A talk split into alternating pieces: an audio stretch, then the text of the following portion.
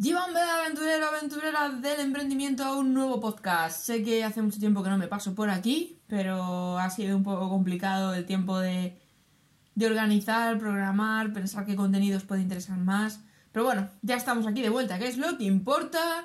Y vamos a arrancar con un podcast en el que os voy a romper un poco los esquemas sobre lo que es el éxito. Así que si quieres que te estalle un poco la cabeza, quédate hasta el final. Empezamos.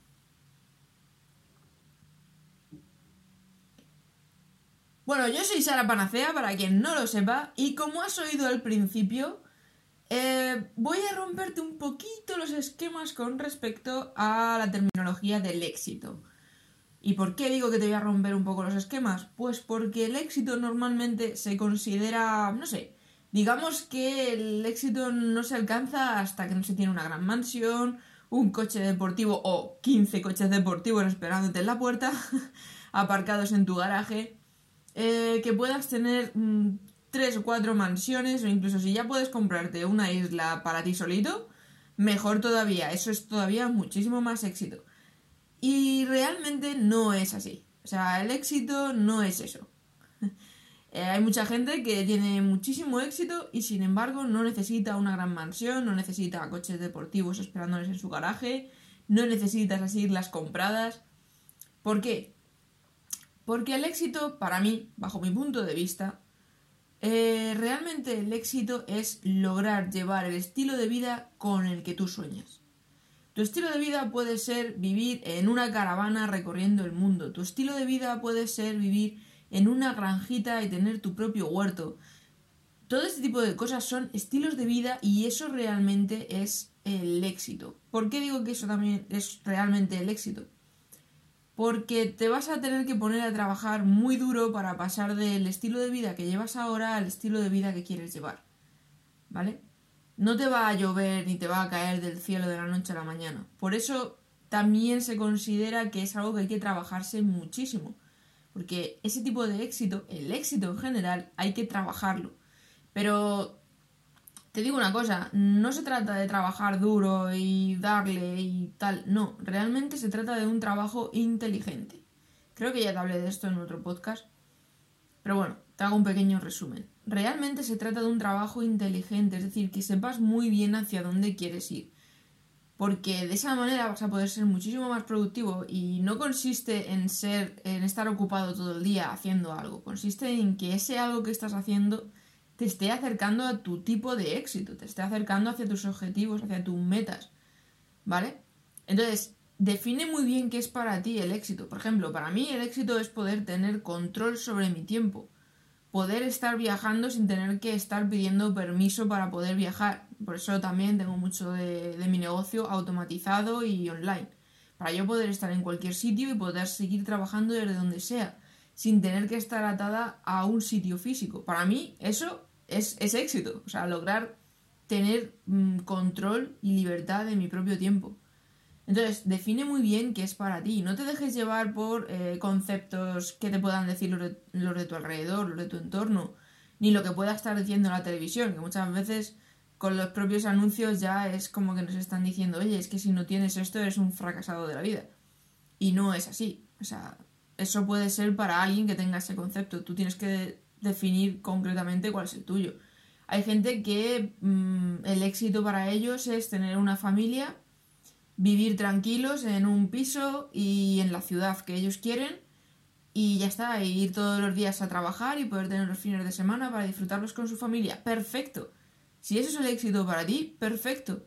Habrá otras personas que prefieran decir que el éxito es poder, mm, no sé, yo qué sé, estar siempre en un avión de arriba abajo viajando por trabajo.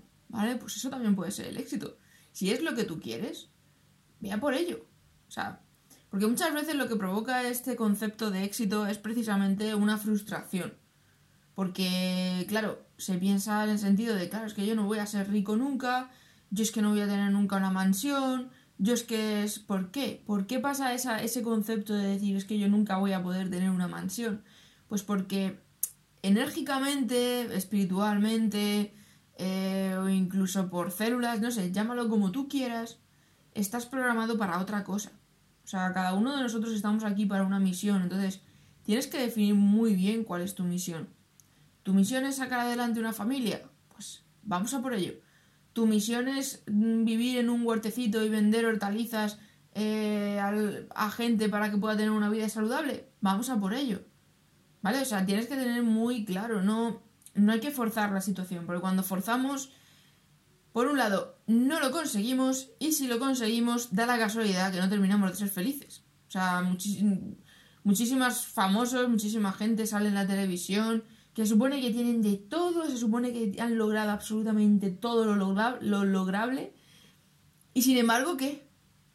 La mayoría están amargados de la vida, sí, vale, se pueden pegar sus chapuzones en una piscina olímpica debajo de su casa, pueden estar teniendo su casa al pie de la playa, pero realmente no son felices, o sea, tienen un montón de problemas por detrás porque han llegado hasta ahí forzando mucho la situación, entonces realmente su vida personal se ve un poco embarrada por, otras cosas que al final no le permiten ser felices. Porque muchas veces se suele decir esto de que si con poco no eres feliz, con mucho tampoco lo vas a ser. Y esto quiere decir eso, quiere decir que si tú no estás en tu línea de, de tu sueño, de tus metas, del por qué estás aquí, te va a dar igual tener todo el dinero del mundo. Porque no está hecho para ti ese formato. ¿Vale? Tienes que encontrar tu formato. Entonces, ¿cómo se puede lograr el éxito realmente? Esto lo habrás oído mil veces. Pero es verdad. O sea, tú tienes que definir muy bien ese objetivo. Pero no me vale con un... Eh, quiero tener una, una casa al pie de la playa. No, no me vale con eso. Tiene que ser lo que se conoce como un objetivo SMART. Que quiere decir que tiene que ser un objetivo que puedas ser súper específico con él. Descríbelo absolutamente todo lo que quieres que aparezca en ese objetivo. Por ejemplo, si tu meta para sentirte exitoso es que la casa esté al pie de la playa, define esa playa, define qué playa quieres que sea. Porque playas hay miles. Puede ser una playa en California, en Miami, puede ser en Galicia, puede ser en Valencia, puede ser en Córcega, yo qué sé. ¿Vale? O sea, define muy bien dónde, cómo va a ser esa casa, lo grande, los colores, las ventanas que va a tener, dónde vas a tener el garaje. Todo. Tienes que ser capaz de visualizar concretamente ese objetivo. ¿Y por qué digo esto? Porque ahora viene otra parte muy importante para lograr el éxito, que es la visualización. Sé que las personas que seáis un poco más terrenales eh, vais a echar un poco las manos a la cabeza y vais a decir, ¿y esta tontería que viene? Pues no es tanta tontería, yo también estaba en tu perspectiva en ese, caso, de, joder, ¿qué, ¿qué me va a influir a mí el poder visualizarlo, el poder verlo si no se materializa. Bueno, pues da la casualidad que eh, yo también pensaba eso y no hacía más que, que, aparecer ese concepto en todas partes. Y claro, ya llega un momento en que resonaba muchísimo en mi cabeza y dio la casualidad que, sabéis que me encanta leer, y uno de los libros pues lo nombraba, ¿no? Decía aquello de que las cosas se crean dos veces, una en tu mente y otra en la realidad. Y claro, eso ya me hizo pensar, hostia, esto de la visualización sí puede ser así. Entonces tienes que visualizarlo porque realmente lo que has visualizado, pero tienes que visualizarlo y vivirlo, o sea, tienes que lograr emocionarte con ello. Porque solamente así vas a lograr tener el éxito y alcanzar tu objetivo concreto. ¿Por qué? Porque entonces el cerebro ya está acostumbrado. De modo que yo te recomiendo que empieces a probar esto de la visualización pero que ya te digo, tienes que sentirlo realmente, o sea, tienes que sentirlo de modo que, mm, notes esa emoción. De hecho, es algo que hacen mucho los deportistas de élite, lo hacen muchísimo. Por ejemplo, un corredor eh, visualiza, pues yo que sé, creo que es como cinco días antes o una semana antes, el recorrido que va a hacer y, y la posición en la que va a quedar y demás, para que cuando llegan allí son capaces de reconocer y de identificar todos los pasos que tienen que dar, todas las distancias, cuando tienen que aminorar, cuando tienen que ir muchísimo más deprisa. Además es que ya lo van sintiendo con adelanto. Por eso digo, de hecho, si miráis entrevistas de Rafa Nadal, también lo hace mucho, ¿eh? O sea, analiza mucho el contrincante que va a tener y luego mm, visualiza cuáles van a ser las jugadas, los movimientos, por dónde va a tirar, etcétera, etcétera. Y dice que la mayor parte de las veces se le cumple. Entonces, bueno, hay ejercicios también por internet que podéis hacer para el tema de la visualización con una determinada música, relajación. De hecho, la meditación es súper importante porque te permite también relajarte mucho y colocar un poco las ideas y tal para que cuando hagas esa visualización estés muchísimo más focalizado. Y es un poco las rutinas que tienen las personas de mayor éxito. O sea, el tema de la visualización, el tener muy claros cuáles son esos objetivos, el definir muy bien cuáles son las acciones que van a llevar a cabo para acercarse a esos objetivos. Tenéis que tener muy, muy, muy, muy claro cuáles son esas acciones. No podéis dejar fluir las cosas, no, no puedes coger y decir voy a improvisar mañana a ver qué hago o por dónde sale la cosa. No, es preferible que planifiques todo y luego improvisar sobre esa planificación que dejar que el día sea así a la intemperie a ver qué pasa. ¿Vale? Entonces, intenta, por ejemplo, eh, otro tip de, de, la gente exitosa es que se preparan el día siguiente, se lo preparan la noche anterior. Entonces terminan de trabajar, terminan su jornada, su proyecto de ese día y lo último que hacen es mm, hacer un listado de las acciones que van a hacer al día siguiente. Una especie de lista de tareas, pero enfocado a actividades que tienen que hacer relacionadas con su proyecto o con su objetivo. ¿Qué permite esto? Pues esto permite que volvamos otra vez a la visualización, porque el cerebro es así. Entonces, lo último que hemos estado viendo, lo último que hemos estado escuchando, que hemos estado leyendo, lo vamos a soñar de alguna manera, nuestro cerebro va a estar de manera subconsciente o inconsciente eh, visualizando todo eso, organizándolo y viendo cómo lo puede hacer. De manera que cuando nos levantamos al día siguiente somos capaces de ser muchísimo más productivos porque nuestro cerebro ya ha estado entrenando, digámosle así, y preparándose para hacer esas actividades al día siguiente. ¿vale? Entonces eso es una labor muy importante.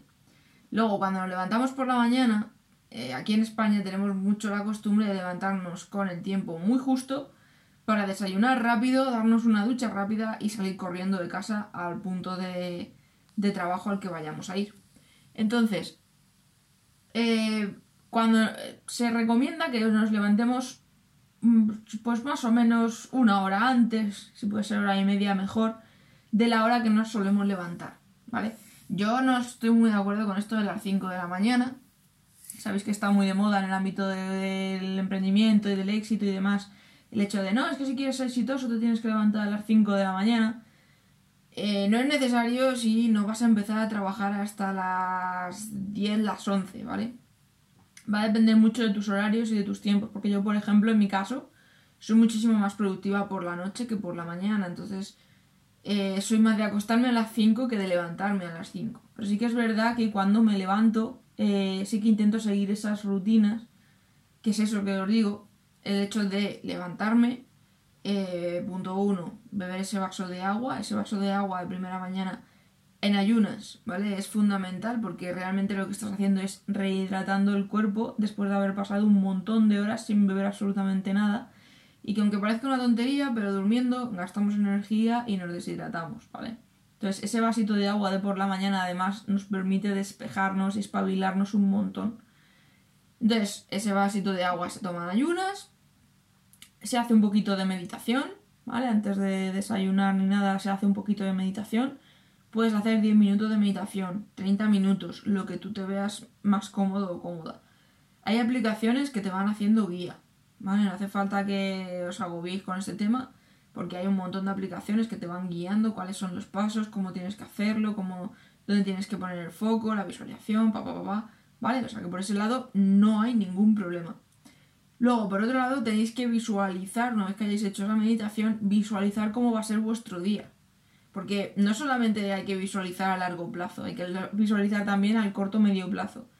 Entonces, cuando visualizamos cómo va a ser nuestro día, después de que además durante el sueño lo hemos estado también un poco trabajando, el día va a ser muchísimo más productivo y os vais a dar cuenta que se van a cumplir muchas cosas que habéis visualizado. Además que os vais a sentir exactamente igual. Entonces visualizamos el día, hacemos un poquito de ejercicio, de estiramientos, fuerza y un poquito de, de cardio. Se recomienda yoga, pero bueno, no a todo el mundo le gusta, así que Eso a elección de cada uno. Y reponemos energías tomando un buen desayuno. Quitaros desayunos eh, ultraprocesados que se suelen decir, desayunos de bollería con sus enormes cereales llenos de azúcar y demás, porque eso realmente no os está dando nutrientes. Ese es otro tema que es interesante porque yo lo he practicado también de, manera de mi, de mi, desarrollo personal. Eh, el hecho de no es lo mismo tomar un desayuno lleno de azúcares y de bollería y de cosas industriales que un desayuno que es más como se conoce hoy día como el real food, ¿vale? Que realmente es como comida real. Comida real pues pueden ser hortalizas, pueden ser vegetales, fruta, eh, carnes, un huevo frito, huevo cocido, pero que sean realmente comida, ¿vale? Con sus correspondientes nutrientes. ¿Por qué digo esto? Porque realmente cuando tomamos un desayuno lleno de azúcares o de comida, digamos, mm, prefabricada, eh, más industrial y demás, lo que estamos haciendo es llenando el estómago, pero no nos estamos llenando de los nutrientes que realmente requiere nuestro cuerpo. Entonces, eso también provoca que al corto plazo de repente empecemos a tener hambre otra vez. pero bueno, vamos a ver si yo tomo un desayuno enorme. Sí, pero te has llenado el estómago, pero no te has llenado de nutrientes. Entonces vuelves a tener hambre porque tu cuerpo te exige los nutrientes necesarios. ¿Qué pasa? Que cuando estamos en el trabajo, estamos en la oficina eh, y tenemos un poco de, gusa precisamente por eso, lo que tendemos es a picar de lo primero que pillamos. Y volvemos a entrar en el mismo ciclo. ¿Qué pasa? que eso provoca obesidad, problemas de colesterol, etcétera, etcétera. Entonces, además somos mucho menos productivos. Cuando nos hemos hinchado a productos eh, industriales y llenos de azúcares, somos muchísimo menos productivos que si lo llenamos de nutrientes. ¿Por qué? Porque el azúcar es que nos hace sentir muchísimo más cansados. Además, cuidado porque es adictivo. ¿Vale? el cuerpo cada vez os va a pedir más azúcar. Y, sin embargo, cuando lo alimentamos con comida que es real, que tiene sus nutrientes correspondientes, te llenas realmente un montón y no tienes hambre hasta pasadas unas largas horas. Entonces no tienes la necesidad de picotear. Pero incluso es recomendable que a media mañana os llevéis una pieza de fruta para rematar un poquito hasta la hora de la comida. Todo esto parece una tontería, pero es que influye. O sea, es que realmente nuestra mejor herramienta para el éxito somos nosotros mismos. Es nuestro cuerpo y es nuestro cerebro. Si no funciona eso bien, si no estamos cómodos, si no está bien alimentado, no vamos a lograr absolutamente nada, porque vamos a estar cansados, porque vamos a estar estresados, porque vamos a estar agobiados. Entonces hay que, hay que relajar mucho la mente, hay que trabajarla, hay que colocar bien los pensamientos trabajar mucho la visualización para que el cuerpo se vaya acostumbrando y vaya sintiendo esa emoción, ¿vale? Y luego el tema de la alimentación es fundamental también. Por esto que os digo, porque nos va a dar los nutrientes, la energía, va a alimentar también nuestro cerebro. Entonces, ah, y lo de la, respiración también es fundamental. O sea, en la meditación se hace mucho, el hecho de la respiración, pero precisamente es importante por eso, porque nos aporta mayor oxígeno y nos aporta realmente una relajación. Incluso parece una tontería, pero muchas veces se engorda de la parte del, vientre porque no hacemos bien las respiraciones, porque estamos faltos de, de oxígeno, aunque nos pensemos que estamos respirando bien y que no nos pasa absolutamente nada, hay que escuchar muy bien al cuerpo qué está ocurriendo ahí, ¿vale? Entonces, bueno, ya llevo casi 20 minutos de podcast, tampoco quiero que sea un podcast excesivamente largo, solamente quería daros mi opinión con respecto al éxito y daros un par de pautas así que yo ya he estudiado y que he puesto en práctica en mí misma y os puedo decir que funciona, ¿vale? Eh, para que, bueno, para que vosotros también podáis tener vuestro éxito y no os agobiéis con el éxito que os definan otros. ¿De acuerdo? Eso es lo más fundamental que quiero que os llevéis de este podcast. El éxito lo definís vosotros y vosotras según lo que queréis y según cómo os veis en un futuro. Y pues yo qué sé, por ejemplo, podéis coger y eh, observar a una persona y decir, es que yo quiero ser como esa persona, yo quiero llevar el estilo de vida que lleva esa persona. Bueno, pues coge esa persona y empápate de todo lo que ha hecho, de lo que hace, de lo que siente, de sus rutinas, todo, porque además lo bueno que tiene Internet es que tenemos acceso a esa información de sobra.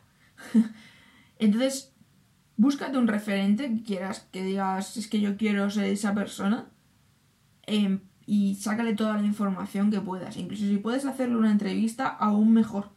Porque además hoy día con las redes sociales, los contenidos online, las personas, no sé, llamémosle influencer, conocidas, famosas, mm, públicas, eh, se prestan más a que se les entreviste. Entonces en esas entrevistas puedes hacerles preguntas eh, que a ti te interesen, pero que también van a interesar a tu público.